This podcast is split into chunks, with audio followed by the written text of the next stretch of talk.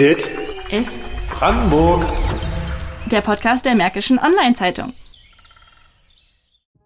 Und damit ist unsere Tesla-Sonderwoche beim Podcast schon beim letzten Tag angekommen.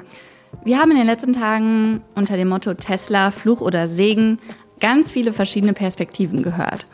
Und eine darf dabei natürlich nicht fehlen. Und deswegen haben wir in seiner sehr knapp bemessenen Freizeit mit Silas Heineken telefoniert. Der 14-Jährige kommt aus Grünheide und ist letztes Jahr als Tesla-Kid bekannt geworden. Und so richtig den großen Durchbruch hatte er, äh, als er auf, über Twitter die Erlaubnis bekam, seine Drohne an der Gigafabrik fliegen zu lassen. Und zwar höchstpersönlich von Elon Musk. Wie ganz viele andere teil, hat er bis dahin regelmäßig Videos vom Fortschritt an der Baustelle auf seinem YouTube-Kanal geteilt und hat in den letzten Monaten oder in dem letzten Jahr kann man eigentlich schon sagen, sehr viel Aufmerksamkeit bekommen, weil es ja nicht alle Tage ist, dass so ein junger Mensch sich für einen E-Auto-Hersteller interessiert und dazu so öffentlich äh, berichtet und sich äußert. Und das möchte ich an dieser Stelle hinzufügen, immer sehr reflektiert. Der 14-Jährige hat sich für uns Zeit genommen und wir haben mit ihm kurz telefoniert.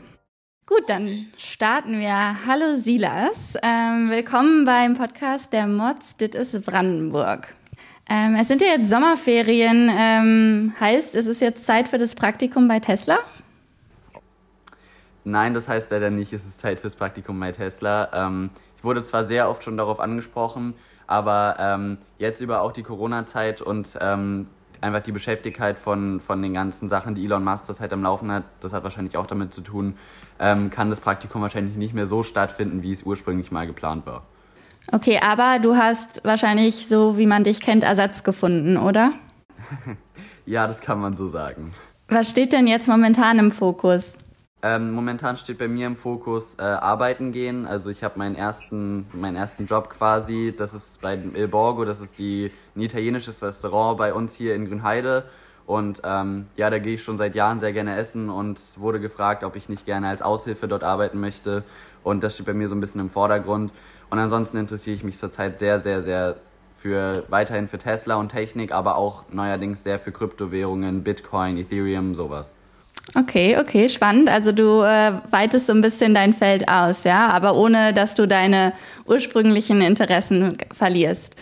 Äh, genau, äh, du hattest mir vorhin im Vorgespräch ja auch erzählt, dass du gerade auch noch so ein bisschen was anderes planst. Vielleicht kannst du das auch noch mal kurz erzählen, was es damit genau auf sich hat. Also Drohnen sind ja auch, wie jeder weiß, dank deines Kanals ein großes Hobby von dir. Ähm, und in die Richtung könnte es ja auch ein bisschen gehen, oder? Auf jeden Fall. Also ähm, da ich mich auch schon sehr lange für Drohnen interessiere, ähm, war es für mich ähm, sehr cool zu sehen bei der kleinen Gruppe namens Drone Masters. Das ist ein Startup ähm, aus Berlin und die möchten quasi Kindern die MINT-Fächer nahelegen und das an dem Beispiel Drohne. Und äh, da ich mich quasi sehr, sehr lange Zeit schon für das Thema Drohne interessiere, war es für mich total interessant, mal den ganzen technischen und physikalischen Hintergrund da zu sehen. Und äh, das hat mich auf jeden Fall sehr gecatcht. Und das hat mir am Ende so viel Spaß gemacht, dass ich äh, angesprochen wurde von dem, von dem höchsten Trainer dort quasi, ob ich nicht auch gerne ähm, denen aushelfen möchte und äh, auch Trainer werden möchte, um in den Sommerferien nächstes Jahr Kindern und Jugendlichen sechs Wochen lang auch diese Sachen beizubringen, die ich letztes Jahr gelernt habe. Und da habe ich natürlich Ja gesagt und dann habe ich ein dreitägiges äh, Training besucht, wo wir halt nochmal alles erklärt bekommen haben, alles nochmal pädagogisch auch ähm, aus einer anderen Sicht bekommen haben und ja. Ja, das klingt ja, du, dir wird nicht langweilig, wenn man das so zusammenfassen kann. Ja. Ähm, Vielleicht können wir noch mal ein bisschen über Tesla reden. Ähm, eigentlich sollte es ja jetzt im Juli losgehen in der Fabrik. Warst du selber überrascht, dass dann doch nicht pünktlich gestartet werden konnte?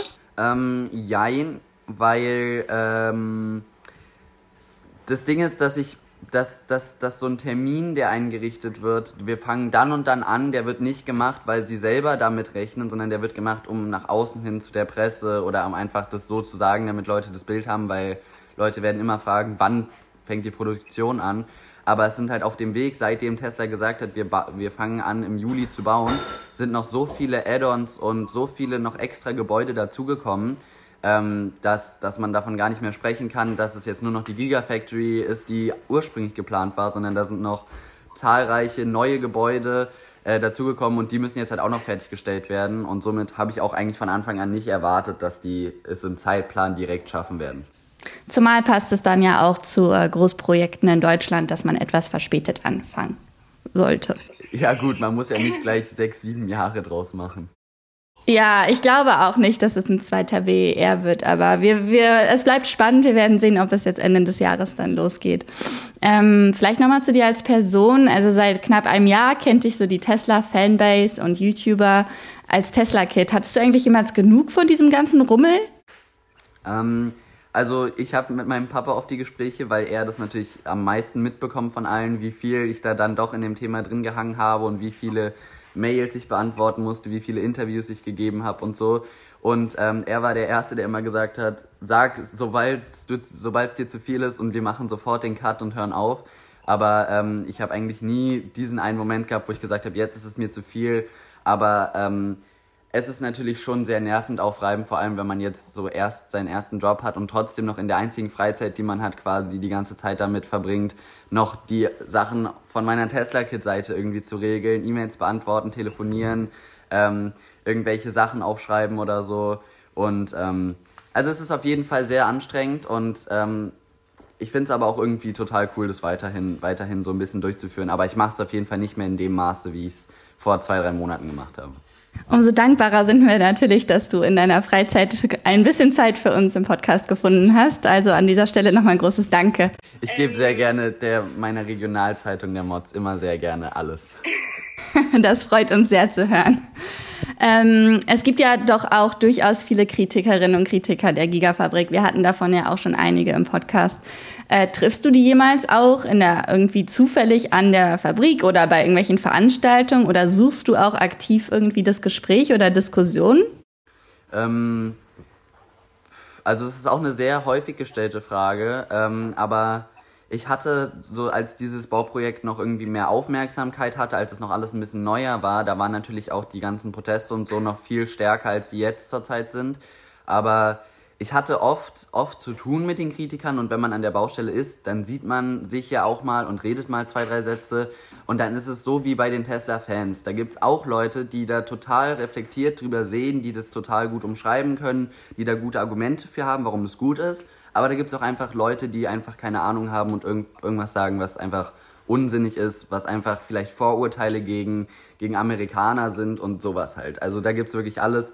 Und ich kann natürlich die äh, Argumente, die halt auch einen Grund haben, total verstehen. Also wenn sich Leute hier Sorgen machen, die ihr ganzes Leben hier aufgewachsen sind, dass es irgendwann nicht mehr das kleine, süße Grünheide ist, was sie ihr ganzes Leben lang kennen. Ähm, das kann ich total verstehen, vor allem weil ich jetzt auch zum ersten Mal als Jugendlicher so das Gefühl bekomme, oh shit, Grünheide ist eigentlich meine Heimat.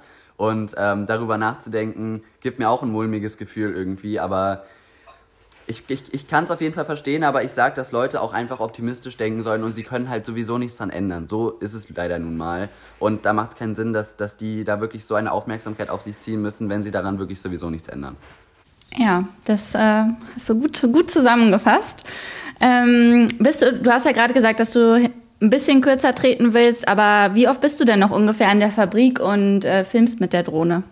Ähm, also das wird jetzt wahrscheinlich das erste Mal sein, dass ich das so in einem Interview oder offen sage, aber ich bin nicht mehr so oft da. Ähm, was heißt eigentlich nicht mehr so oft? Ich bin eigentlich nicht mehr da. Und es hat zwei Gründe. Einmal ähm, haben sich die Drohnenregeln geändert. Ich bin noch 14 Jahre alt und man darf ab jetzt erst den A1-Führerschein, um meine Drohne zu fliegen, erst mit 16 machen. Und ähm, um sonst fliegen zu müssen, müsste jedes Mal mein Papa mitkommen und der hat keine Lust, sich an einem Sonntag um 10 Uhr für anderthalb Stunden an die Tesla-Baustelle zu stellen, jedes Wochenende. Und ähm, deswegen war ich deswegen schon lange Zeit gehindert. Und als ich dann versucht habe, den Weg dafür zu finden, ähm, hat sich natürlich auch herausgestellt, dass es andere Leute gibt, die dieses Projekt auch noch begleiten und darüber auch noch informieren und ähm, irgendwelche YouTube-Kanäle haben oder twi auf Twitter was schreiben. Und ähm, ja, über die Zeit haben sich da Leute anscheinend so sehr ins Projekt reingehangen, ähm, dass sie es wirklich zu einer Lebensaufgabe gemacht haben. Und ich kenne auch diese Mitfilmer und ich bin total cool mit denen. Aber ich möchte einfach nicht diese, diese Baustelle zu so einem großen Lebensprojekt von mir machen. Und ich möchte nicht wirklich meine gesamte Freizeit damit, damit verbringen, einfach immer wieder neue Updates über die Baustelle zu geben und sagen, oh, hier ist ein neuer Stein gesetzt, hier gibt es einen neuen Schornstein oder sowas, weil ich mir auch einfach sicher bin, dass es, dass es einfach nicht dann im Endeffekt wirklich genug Leute interessiert. Und wenn es Leute gibt, die das sowieso schon zu ihrer Lebensaufgabe machen, warum soll es dann gleich drei Leute geben, die das machen? Also da habe ich so ein bisschen auch einfach, ich würde nicht sagen die Motivation verloren, weil ich würde das Projekt super gerne weitermachen, aber ich finde es auch irgendwie einfach so, so beengend einfach, dass, dass, es, dass es da Leute gibt, die da so krass ihre Lebenszeit und Lebensenergie reinstecken. Genau, und äh, du bist ja, glaube ich, auch noch ein bisschen jung dafür, dass du dein ganzes Leben nur auf eine Sache ausrichtest. Und wir haben ja auch eben schon gehört, dass du sehr, sehr viele andere Projekte und tolle neue Ideen hast, äh, mit denen du dich auseinandersetzen willst. Also da kann dir, glaube ich, niemand einen Vorwurf machen. Ähm, du bist ja offener Elon Musk-Fan, aber unterstützt auch jetzt nicht alles. Was genau siehst du denn kritisch an ihm? Hm, ich sehe kritisch an ihm, dass er dauernd dafür sorgt, dass alle Kryptowährungen immer wieder weiter in den Keller gehen. Nein, ähm, also Elon Musk ist für mich wirklich ein super starkes Idol und ich finde, er hat so viel in der Welt verändert und ist einer der wenigen Leute, die mal auch machen, anstatt nur zu reden. Aber er hat natürlich auch seine Seiten, die nicht so gut ist, wie jeder Mensch. Ähm, das würde ich ist, sagen, ist bei ihm einmal einfach, Elon Musk ist nicht loyal und das liegt nicht daran, dass er einfach ein nicht loyaler Mensch ist, sondern einfach, dass er seine Ziele und seine Visionen über die Loyalität zwischen Menschen halt stellt. Und das finde ich eigentlich schade, weil ich, weil ich finde, dass Loyalität eigentlich eine der wichtigsten Sachen bei uns Menschen ist. Und ähm, wenn man dann Geschichten hört, dass er seine langjährige Sekretärin, die wirklich mit ihm durch die ganze Scheiße gegangen ist, einfach entlassen hat, weil er gesagt hat, hm, die paar tausend Euro im Monat kann ich mir auch sparen, das brauche ich eigentlich nicht. Und sie ist halt wirklich einmal durch die Hölle mit ihm gegangen und hat dafür gar nichts bekommen. Und davon gibt's halt auch noch zehn weitere Stories. Und das finden ja Leute auch an ihm so kontrovers, einfach, dass er wirklich teilweise einen Schritt zu weit geht. Und das unterstütze ich natürlich auch, aber auf der anderen Seite sage ich, manchmal muss man auch einfach verrückt sein für andere, um auch einfach so zu leben können, wie Elon Musk einfach seine Dinger durchzieht. Ja, er hat ja auch zuletzt angekündigt, dass er sich jetzt von allen irdischen Besitztümern trennen will und ist in ein Tiny House gezogen. Wäre so ein minimalistischer Lebensstil auch was für dich?